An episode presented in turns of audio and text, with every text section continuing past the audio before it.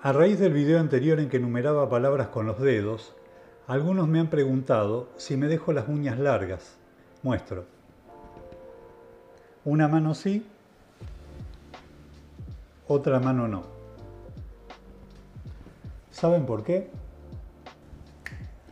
Porque toco la guitarra. Muy bien. Hoy, 22 de noviembre, se celebra el Día Internacional del Músico, que fue decretado por el Papa Gregorio XIII en conmemoración del fallecimiento de Santa Cecilia, mártir cristiana perseguida por el Imperio Romano, quien fue nombrada patrona de la música porque durante su tortura, en vez de gritar, cantó una alabanza a Dios. Por supuesto, la internacionalidad de esta fecha está circunscripta a algunos países europeos y latinoamericanos de tradición católica.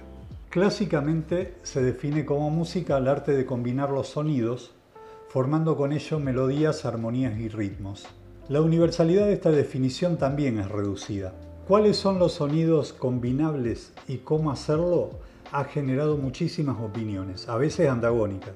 Todos los pueblos han hecho música a lo largo de la historia y con distintos objetivos. Algunos como una llave para conectar con la divinidad y o con el placer, para ponerle ritmo al trabajo, para hacer más agradable una espera, con fines terapéuticos, etc. Stravinsky, a diferencia de los músicos románticos, dijo que la música es incapaz de expresar emociones. Teniendo en cuenta que no a todos nos produce lo mismo, me animo a afirmar que su fuerza no se trata tanto de lo que expresa, sino de lo que genera en quien la percibe, ya que como oyentes nos remite a sensaciones, estados de ánimos, momentos vividos, etc. Y acá veo una clave de lo que se interpreta como música o no. Pongamos como ejemplo que estoy en mi casa solo, escuchando una canción y en algún momento irrumpe una persona gritando. En ese momento entiendo como arte de combinar los sonidos a lo que oigo por los auriculares y no así al material sonoro que produce la persona, a lo que más bien definiría como interferencia, ruido, etc. Distinto sería si lo que irrumpe es el canto de un pájaro que pasa a varios metros de mi ventana. Seguramente terminaría de escuchar la canción como si nada. Lo cierto es que si se trata de ver, con cerrar los ojos, elijo no ver. Ahora, si se trata de oír, en la medida en que tengo esa capacidad, no puedo evitarlo. Para mí no existe el silencio. Incluso en el vacío, el ser humano no es capaz de oír sus sonidos más íntimos, el pulso del corazón, el movimiento de sus fluidos.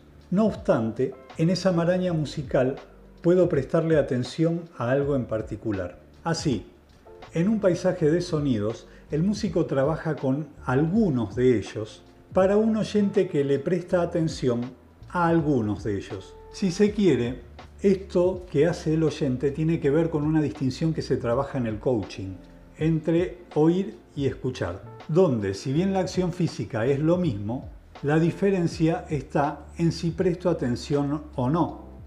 En 1952, John Cage compuso una obra llamada 433. ¿La conocen? Puede ser tocada con cualquier instrumento, consiste en un silencio que dura 4 minutos con 33 segundos. Aunque normalmente se dice que se trata de 4 minutos y 33 segundos de silencio, algunos teóricos consideran que el material sonoro de la obra lo componen los ruidos que escucha el espectador durante ese tiempo, muchos de los cuales el mismo espectador hace, volviéndose involuntariamente en un intérprete más. Como coach, puedo observar al respecto que lo que define qué es música para mí es fundamentalmente el punto de vista que tengo sobre el fenómeno. Viéndolo así, tengamos en cuenta que desde nuestros orígenes, nuestros llantos y risas fueron música para alguien.